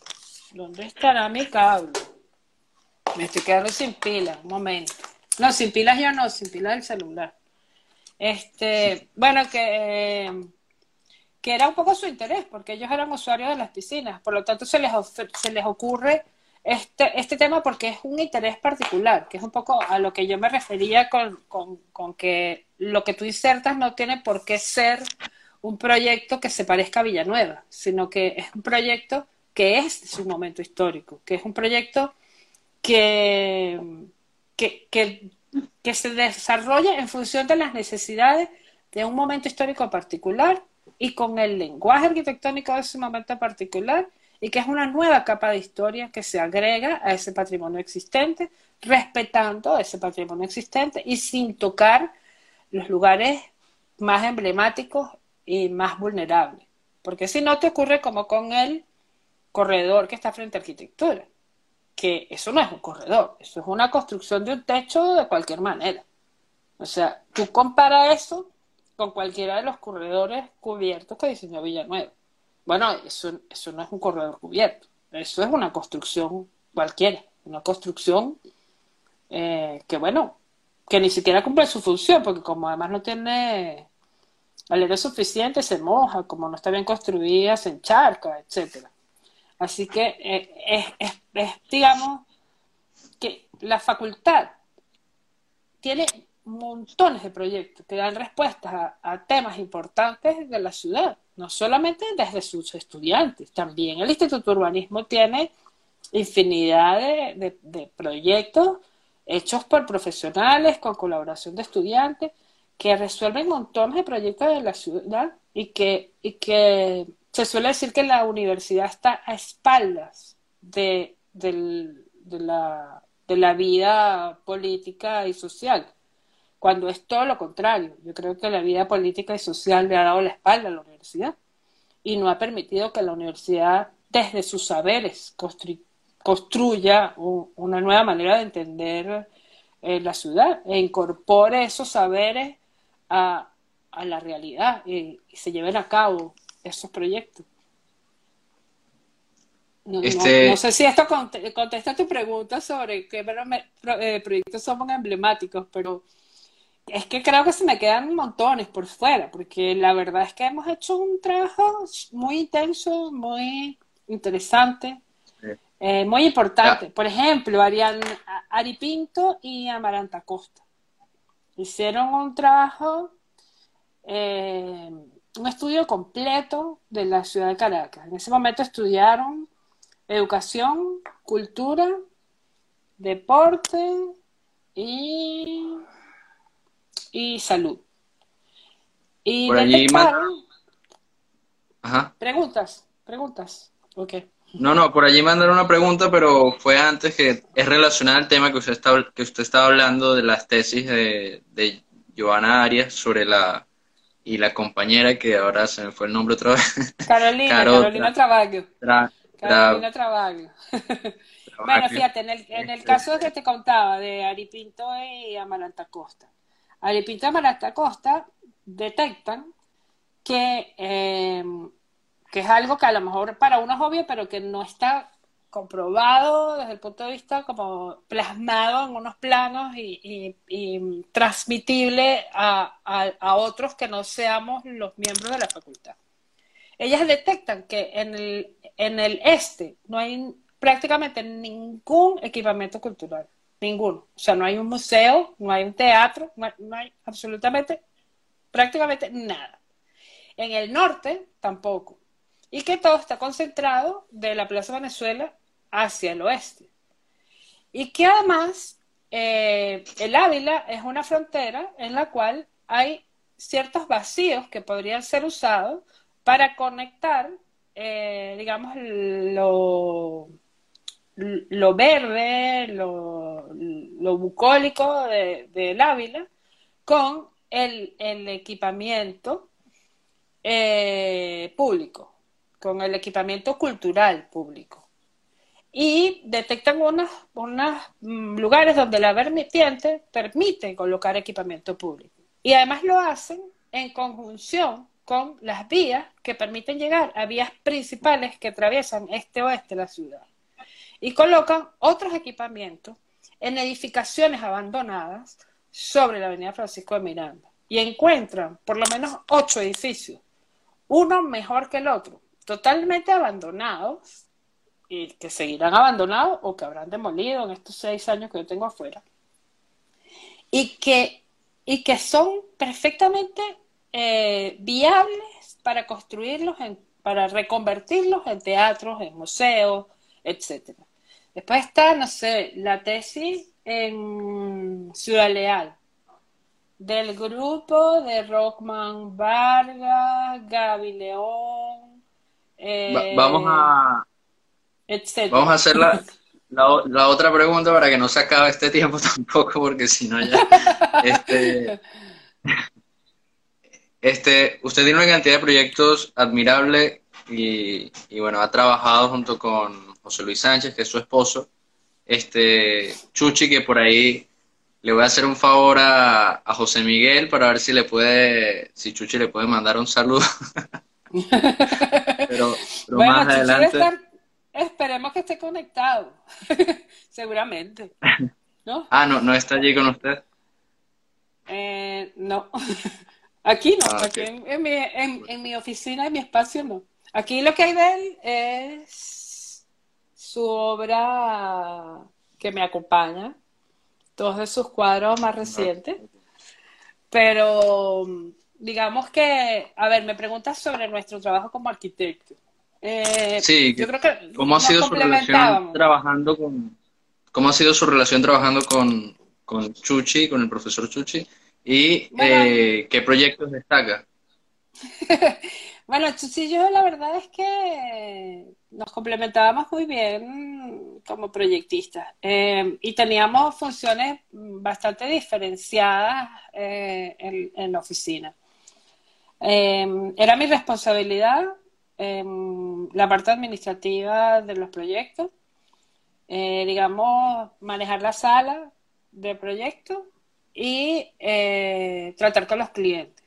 Chuchi tenía como responsabilidad Em, coordinar todas las ingenierías de, las edificaciones y este no sé em, que, que la, la arquitectura y la idea arquitectónica no se perdiesen porque en las ingenierías eh, modificasen o tergiversasen eh, las, las mm, propuestas arquitectónicas cosa que es muy difícil de, lograr, porque eso requiere de tener una percepción y una comprensión de los planos y casi que reconstruir en tu cabeza la maraña de, tubos, instalaciones, etcétera, que va recorriendo y, alimentando el edificio. Y, eso puede destruir totalmente un proyecto eh, que tenga una espacialidad eh, innovadora o, una riqueza espacial eh, desde su concepción. Fue particularmente complejo, yo creo, en el caso, por ejemplo, del, mercado de los TEC, que es un proyecto que, bueno, el ingeniero estructural era Nicolás Labrópoulou y es un edificio en el cual... mercado de de economía popular alternativa ese. El mercado de economía popular alternativa de los teques. Ese es un proyecto que en realidad es una plaza cubierta eh, con unos, unos, unos bloques colgando del techo. No sé si tiene alguna imagen a la, a la mano. Tendré alguna imagen a la mano. Es posible que si le digo a Chuchi la busque rápidamente, pero ahora, ahora mismo, no sé, a lo mejor en la computadora, ahora te busco algo, a ver. Pero mientras tanto me estoy pues, contando. Es, un proyecto eh, en el cual todo el tema de instalaciones era súper complejo. Eh, y, bueno, y si, si, no, si alguien no tiene esa capacidad que él tiene de, de imaginar todas las entrañas del edificio y tenerlas aquí perfectamente construidas en tres dimensiones en su cabeza, eh, el edificio sería un desastre porque estaría lleno de, de, tubos que aparecen por ahí por cualquier lado, que, que, es cosas que uno ve en construcciones donde no se ha tenido ese cuidado. Eh, no sé, por ejemplo, en Los Naranjos, en el Sport Center Los Naranjos, que es quizás nuestra obra más conocida, que es un proyecto eh, que la gente piensa que es más reciente, pero es un proyecto del año 84. Ese es un edificio que nosotros diseñamos recién graduados de arquitecto los dos y que se construyó en el año 91. Cuando la gente va, cree que es un edificio nuevo, pero básicamente porque es un edificio eh, que ha logrado pasar la prueba del tiempo, que, que es quizás la prueba que los edificios realmente tienen que pasar para considerarse que son obras interesantes. O sea, si, si un edificio a los cinco años se ve obsoleto, es un edificio que no, no pasó la prueba del tiempo. Y yo creo que el Sport Center Los Naranjos ha pasado esa prueba del tiempo con, conservando una cierta calidad, porque, porque su espacialidad y su concepción son atemporales. Y bueno, lo mismo podría yo decir quizás de, eh, a ver, de, de las piscinas de, de San Carlos de Cojedes para los Juegos Deportivos Nacionales 2003. Y, y, bueno, y la gente dirá, bueno, pero ¿por qué tantas piscinas? Y no sé, no sé si es casualidad, no sé si es porque te mueves en ese medio, en, en tu otra vida, porque todos tenemos siempre varios roles en nuestra vida, y sobre todo las mujeres que somos mamá, esposa, cocinera, taxi de tus hijos para llevarlos a todas partes, etcétera. Y además eres arquitecto, profesora y profesional y bueno, y editora y qué sé yo, esa cantidad de roles distintos. Y en uno de mis roles, eh, como mamá de mis, de mis hijas campeonas eh, en su deporte, eh, que es uno de los deportes acuáticos, que es la natación sincronizada. Y por vinculación familiar, que todos fuimos nadadores de, jóvenes y después mi hermano Manuel fue de los entrenadores más importantes que ha tenido Venezuela, pues siempre estuvimos vinculados, digamos, a, a las aguas. Y bueno, y, yo, y tuvimos la suerte de hacer ese primer proyecto para Alfonso Victoria y para mi papá, y después, bueno, hicimos Coger 2003, hicimos, eh, a ver, hicimos eh, las piscinas, la, la reforma de las piscinas de la ciudad universitaria, donde básicamente lo que hacíamos era eh, a ver, creo que tengo aquí una imagen. Bueno, esto, esto es también deporte, pero no es exactamente ninguno de los que he nombrado. Les muestro. Vamos a ver. Esto es en La Fragua, que hicimos un proyecto urbano bien interesante. Y este, este es un proyecto eh, en el que intentábamos hacer un edificio tipo para concentrar lo que era eh, gimnasio, vestuario, café y, eh, y, zona como de entrenamiento y calentamiento. Este es lo que ven delante es un campo de tiro con arco, pero nuestra idea era que la edificación era una edificación tipo que podía repartir eh, en, en, en, casi todos los que fuesen edificios que tenían un, un campo de entrenamiento delante. Voy a mostrarles eh, a ver si consigo algo del mercado de los teques. Eh, a ver. Esta es otra imagen de ese edificio que del campo de tiro con arco. Que, bueno, yo creo que, que, tiene esa cualidad de edificio sencillo, muy básico, repetible, y que se puede colocar delante, como digamos, de, de, cualquier eh, campo de, práctica deportiva que, que, le quede delante. Em, quizás eh, de las cosas que, se hicieron antes de emigrar, una de las cosas eh, interesantes que, que, se lograron hacer es más un trabajo de Chuchi que un trabajo mío. Y es, por ejemplo, esto. Vamos a poner esto en pantalla completa. No sé si lo ven. Es una galería, una sala eh, de arte. Eh, y esta es la primera exposición que se hace en esa sala, que aunque es privada, siempre contaba como con, eh, con la presencia de, de, esperen un momentico a ver si les logro mostrar este proyecto. Vamos a ver. Como ven, es un,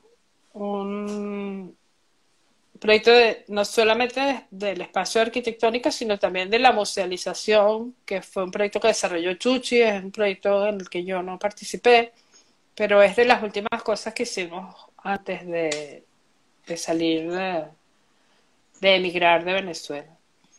Y una de las cosas interesantes es, bueno, esta, esta pérgola que coloca Chuchi delante de la fachada para proteger de la insolación.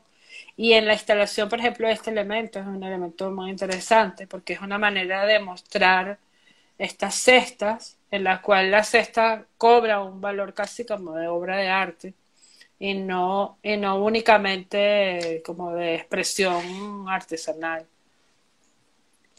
a ver si eh, Invitamos a Chucha a una entrevista un día. Pues seguramente se contentará de, de hacerlo porque creo que hay, mucho trabajo interesante que, en el cual yo no participo ah, porque la verdad es que a mí este tema, por ejemplo, les voy a mostrar otro trabajo que él hizo justo antes de viajar esto es de la escala esa que yo llamo del tornillo, que a mí no me interesa tanto como a él. Y es un proyecto para una vinera, aquí lo tienen ya construido, donde parece que todo está suspendido en el aire, pero en realidad no está suspendido en el aire, sino que él diseña unos sistemas que son casi imperceptibles, pero que en el fondo eh, tienen, tienen una presencia importante. Y bueno, el último proyecto que, yo hice, eh, no sé si aquí se logrará ver algo. Vamos a ver. Creo que no tengo demasiada cosa más allá del diseño de las placas, que si van achacado probablemente las verán.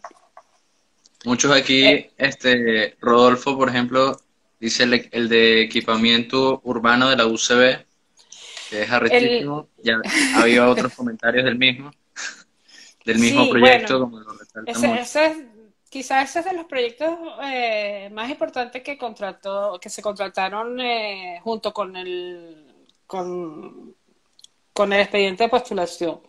Eh, una vez que, que se recibe el dinero del Congreso, eh, se contratan dos o tres trabajos fundamentales. Uno es el, de paisajismo, otro es el, de levantamiento de, los elementos eh, inconformes que llamábamos nosotros, o sea, usos no conformes y eh, arquitectura, digamos, no conforme con la calidad de la obra.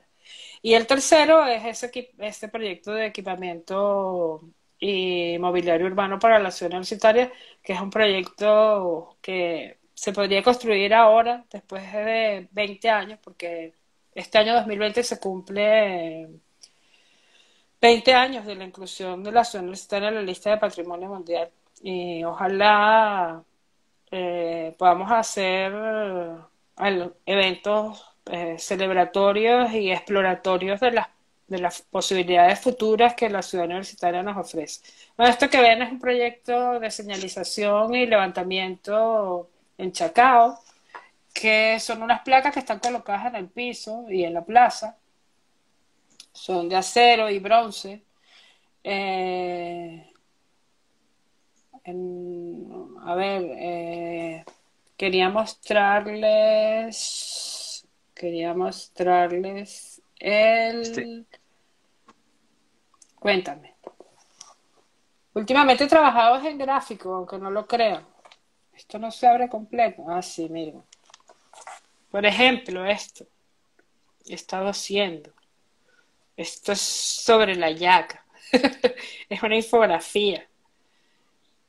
Em, eh, a ver, hice una revista. Creo que por ahí Rodolfo reconocerá esta página de esta revista, porque son sus lámparas. hice una revista el, que fue mi tesis para, para el máster, en la cual incluí eh, obras, proyectos, de, eh, de, de, gente que todavía está en Venezuela, de gente que está trabajando afuera, etcétera. Hice este, esta recopilación de, de la exposición Venezuela en Leipzig, que tiene como contenido todo lo que estaba en la exposición, eh, que eran los libros entre el año, no sé si 64 y 70 y no sé cuánto, pero son todos los libros y folletos y catálogos que eh, obtuvieron premios en la Feria de Leipzig en, Alemania. Por supuesto, obras de Sotillo, eh, de Valesca Belisario, de Carolina, de Carolina, este, me mata, ¿no? Es que Daniel Alcalá me va a matar también. es que ellos saben que yo tengo mala memoria para los nombres. Y, bueno, eh, nos, quedan siete, siete, seis minutos ya para terminar. Este, quería aprovechar para, si alguien tiene alguna pregunta, la puede ir mandando ya para, para ver si la puede responder. Sí, tiempo de contestar. Sí, en un tiempo ah. corto. Este, quería eh, decir, Carlos Mutach, este, Carlos Rivas pregunta que si se acuerda de él, que si lo recuerda y, qué pensaba de, nuestro grupo. De su grupo, ustedes fueron mi, mi, despedida de la facultad. O sea, es que como ellos, puede ser que no me acuerde los nombres, pero yo recuerdo este último grupo como si fuera hoy. Ahí, por ahí está Carla. Carla Cantagalo, que se acaba de... Carla manda, saludos. Manda saludos. este, mira, ahí me, recuerda Luis Mejía que Carolina es Carolina Arnal, Carolina Arnal y Valesca Belisario. Bueno, entre otro montón de gente como que estaba en esa exposición. Pero ese, ese, ese folleto que les comentaba, además de recoger los libros, recoge el proyecto museográfico, que fue un proyecto muy muy comentado en las redes y con muy buena crítica. Y creo que, que bueno, que pueda, que, es un libro que podría publicarse sin mayor problema. El que lo quiera bajar está en ISU. En algún momento, si quieres, Sebastián te mando los links para que los que quieran lo puedan, lo puedan ojear. Porque, por ejemplo, la revista Pandora... Lo ir publicando. vale. Por ejemplo, en la revista Pandora hay un trabajo reciente de Ana La Sala, están estas lámparas de Rodolfo Agrela, está un trabajo de Sandra Weinberg, eh, hay un montón de, obras y de proyectos recientes que la gente no conoce y que allí podrían, podrían consultar y ver. Este, Edinson Silva pregunta que si eh, qué libros de arquitectura puede recomendar. Oh, por Dios. Este. Yo sé uno que usted lo recomendaba mucho, era Creando Lugares. Sí, creo que Creando Lugares es un, es un buen libro y depende de lo que quieran hacer y de lo que, y de lo que estén trabajando en el momento. Yo creo que la mejor manera de, de estudiar arquitectura en libros es cuando tienes la necesidad. Es decir, cuando a ti algo te da vueltas en la cabeza y, y tienes una idea, digamos, borrosa de algo en, lo que te quieres meter sea un problema urbano, arquitectónico, un tema de espacio, un tema de diseño interior, lo que sea. Entonces, la búsqueda de, lo que puede alimentar tu, propio trabajo es, lo que, digamos, te permite entrarle a la, bibliografía desde tu necesidad. Y allí es cuando el libro realmente, eh, digamos, adquiere un interés y un y, te sirve. Te, sirve no solamente para llevar un montón de páginas metidas en tu cabeza e, e ir acumulando conocimiento, sino para que ese conocimiento se revierta en, tu trabajo. Entonces, recomendar este un libro no tiene demasiado sentido. Si alguien tiene una última pregunta, la puede decir. Francisco Terán me mandó dos preguntas que Hola, Francisco. creo que que, está por ahí escuchando, que creo que, han sido contestadas este, durante... Yo sé cuáles son las preguntas, que si cómo preservar el patrimonio sin impedir que los espacios se adapten a los requerimientos de los nuevos tiempos, como los cambios culturales, eh, que era como parecido a lo que estaba diciendo de los nuevos paradigmas. Y, justamente preguntaba también que qué opinaba de, de casos donde al declarar patrimonio una determinada zona, estos lugares modifiquen su cotidianidad, eh, pasando a ser espacios habitados, de, ser espacios habitados a espacios turísticos. Eh, dejando de ser habitados de la forma en la que se hacía antes de la, de, la declaratoria. Yo, yo, creo que en el caso de la ciudad universitaria eso no es un peligro, porque la ciudad universitaria es, es digamos, una ciudad dentro de la ciudad. Y, eh, sus espacios públicos y abiertos eh, permiten perfectamente la convivencia de un visitante con la convivencia de un usuario eh, regular, un usuario, digamos, de como estudiante, como profesor o, como empleado de la universidad. Y, y esas son dos, digamos, dos, dos tramas que se pueden superponer y dos necesidades que se pueden superponer sin que una tenga que alterar a la otra, porque, este porque la ciudad universitaria lo permite. Ya el tiempo se, se está acabando. Si quedan algunas preguntas, este, este, si, no sé si se las pueden mandar a usted o me las mandan a mí y, Como tú prefieras, mejor, mejor que te las manden a ti y después las respondemos. Ok, me las mandan a mí, este, y bueno, ya les estaré enviando la respuesta de la profesora Ana María. El, este viernes que viene será el cuarto episodio de, la serie de entrevistas y, el invitado va a ser este Stefan Gil, arquitecto eh, graduado en la Central y, que hizo posgrado en, la Universidad de Harvard este, y que fue profesor de, ha sido profesor del taller X. Este, bueno, los espero el viernes a las 2 de la tarde. Vamos a tener al profesor Estefan. Y bueno, muchísimas gracias. Quería agradecerle por, este tiempo. Eh, después de toda esta investigación que, hice sobre usted, da para hacer como cinco entrevistas.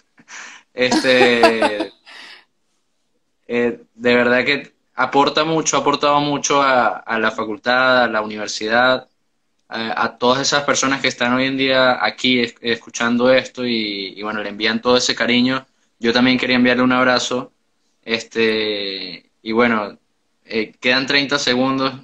No sé si ya para. Bueno, agradecerte que me hayas puesto, que me hayas hecho esta entrevista y que me hayas puesto en contacto con tanta gente querida.